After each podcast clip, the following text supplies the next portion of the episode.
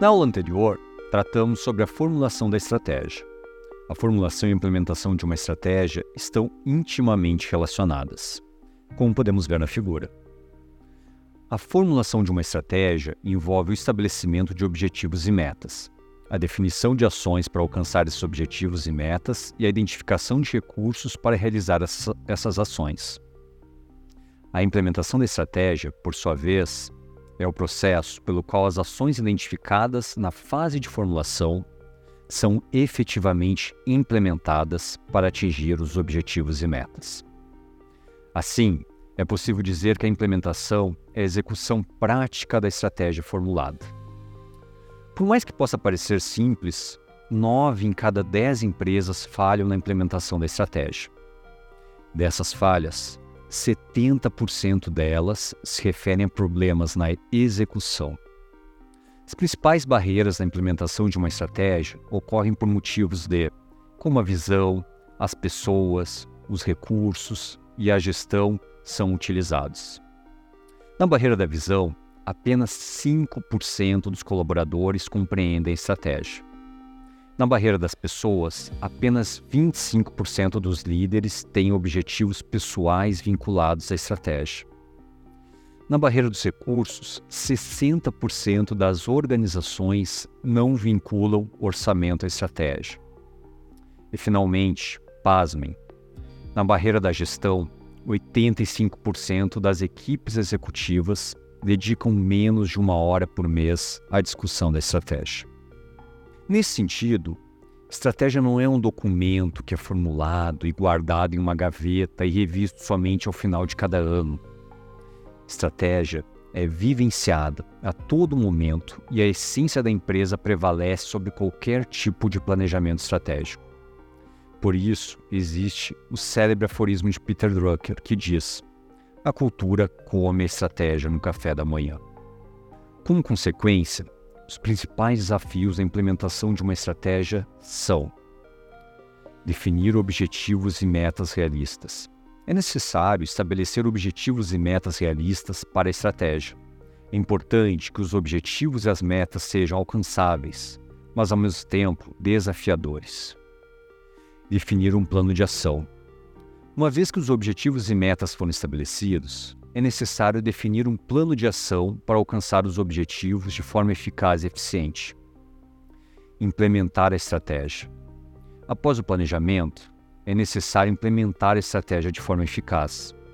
É importante que os recursos humanos, financeiros e tecnológicos sejam alinhados para que a estratégia seja implementada de forma bem-sucedida. Monitorar e ajustar a estratégia. Uma vez que a estratégia foi implementada, é importante monitorar o desempenho para garantir que os objetivos estão sendo alcançados. Se necessário, a estratégia deve ser ajustada para um novo contexto. Para superar essas barreiras na implementação da estratégia, é relevante realizar um diagnóstico das diferentes combinações entre a formulação e a implementação da estratégia. Por meio do diagnóstico de problemas de estratégia, podem ser elencados diferentes cenários que contemplam desde o sucesso ao fracasso, passando por problemas ou aquilo que chamamos de roleta, isso é, a necessidade de reiniciar as ações constantemente, pois a formulação da estratégia inadequada, mesmo com a implementação dela sendo assertiva. Alguns dos problemas mais comuns que podem ser identificados durante o diagnóstico de problemas de estratégia incluem falta de clareza nos objetivos da empresa a falta de objetivos claros e bem definidos pode prejudicar a estratégia da empresa, pois, sem um objetivo claro, é difícil avaliar o sucesso ou fracasso da estratégia. Competição desleal. Uma concorrência desleal pode prejudicar a estratégia da empresa e tornar mais difícil o alcance de seus objetivos. Falta de recursos. A falta de recursos, incluindo tempo, pessoal e orçamento, podem impedir que a empresa execute sua estratégia de maneira eficaz. Mudanças no mercado. As mudanças no mercado podem tornar uma estratégia obsoleta e ineficaz. É importante ficar atento a elas e adaptar a estratégia da empresa conforme necessário. Falta de alinhamento. Uma falta de alinhamento entre as diferentes áreas da empresa pode prejudicar a execução da estratégia. Importante garantir que todos os funcionários estejam de acordo com os objetivos da empresa e trabalhando juntos para alcançá-los. Para superar os desafios elencados, inicialmente devem ser consideradas dimensões críticas de implementação de uma estratégia, como podemos ver na figura. Na estrutura organizacional, a formalização refere-se ao grau em que as decisões e relações de trabalho são regidas por regras e procedimentos formais. A centralização trata da autoridade de tomada de decisão, ser concentrada em superiores. E a especialização relata o grau em que as tarefas e atividades são divididas na organização. No comportamento estratégico, diferentes orientações norteiam essa dimensão, podendo ser priorizados gerar valor para o cliente, competir com a concorrência, inovar ou buscar eficiência em todas as partes da cadeia, de forma a reduzir custos. Para a implementação de uma estratégia, devem ser considerados diferentes níveis de uma empresa, como podemos observar na figura 5. No nível corporativo, o desdobramento de uma estratégia envolve a definição de metas e objetivos de longo prazo para a empresa. Esses objetivos estratégicos são, então, desdobrados em metas mais específicas e ações que ajudem a alcançar os, os objetivos mais amplos.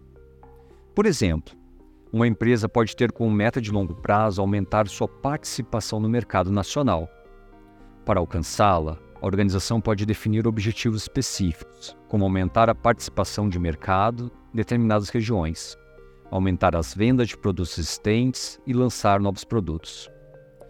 No nível empresarial, o desdobramento da estratégia envolve a definição de metas específicas para cada unidade de negócio da empresa. Essas metas podem ser baseadas nos objetivos mais amplos definidos no nível corporativo mas devem ser específicas para a unidade de negócio em questão. Por exemplo, uma unidade de vendas pode ter como meta aumentar as vendas em 10% no próximo ano. Para atingi-la, o setor pode estabelecer objetivos específicos, como aumentar o número de vendas de determinadas linhas de produtos, identificar novos mercados e aumentar o número de visitas a clientes. No nível funcional, o desdobramento da estratégia envolve a definição de metas e objetivos para cada área da empresa. Essas metas devem estar alinhadas com os objetivos definidos no nível corporativo empresarial, mas devem ser específicas para cada área. Por exemplo, uma área de marketing pode ter como meta aumentar o reconhecimento da marca em 10% no próximo ano. Para atingi-la, essa área pode estabelecer objetivos específicos, como lançar uma nova campanha de publicidade, aumentar o investimento em mídias sociais e melhorar a presença online da empresa. Portanto, a implementação da estratégia em diferentes níveis de uma organização é importante para garantir que todos os aspectos da empresa estejam alinhados e trabalhando em direção aos mesmos objetivos. A partir do desdobramento da estratégia, existem dois tipos de abordagens para a formulação e implementação da estratégia em uma organização: estratégia deliberada estratégia emergente, que podemos observar na figura. Estratégia deliberada é uma abordagem planejada e sistemática para a formação e implementação da estratégia. Estratégia emergente é uma abordagem mais flexível e adaptativa para a formação e implementação dessa estratégia. Nessa abordagem, a estratégia é formada com base em uma resposta aos desafios e mudanças no ambiente externo da organização Estratégia emergente se desenvolve ao longo do tempo como resultado da interação da organização com o ambiente externo e de seus próprios esforços internos. Ambas as abordagens têm suas vantagens e desvantagens. Estratégia deliberada é eficaz em garantir coesão e alinhamento, mas pode ser limitada em sua capacidade de responder rapidamente a mudanças no ambiente. Por outro lado, a estratégia emergente é altamente adaptativa, mas pode carecer de direção clara e alinhamento com os objetivos estratégicos a longo prazo da organização. A escolha entre a estratégia deliberada e a estratégia emergente depende das circunstâncias específicas de cada organização, incluindo sua cultura, recursos e capacidade de resposta a mudanças no ambiente. Algumas empresas podem optar por combinar as duas abordagens, implementando uma estratégia deliberada para alguns aspectos, uma emergente para outros. Nesse âmbito de uma empresa desenvolver duas estratégias simultaneamente ou de forma excludente, a ambidestria organizacional retrata a capacidade de uma empresa em equilibrar sua capacidade de explorar novas oportunidades de crescimento com a sua capacidade de preservar e fortalecer suas posições existentes. Em outras palavras, trata-se da habilidade de uma empresa de desenvolver novos negócios e, ao mesmo tempo, manter e aprimorar seus negócios atuais. ambidestria organizacional é importante porque a maioria das empresas enfrenta pressão constante de explorar novas oportunidades de crescimento, enquanto, ao mesmo tempo, precisa manter suas operações existentes e garantir seu sucesso a longo prazo. Sem a capacidade da ambidestria, uma empresa pode ficar presa na exploração de modelos de negócio atuais, ou se concentrar tanto em novos negócios que negligencie seus negócios existentes.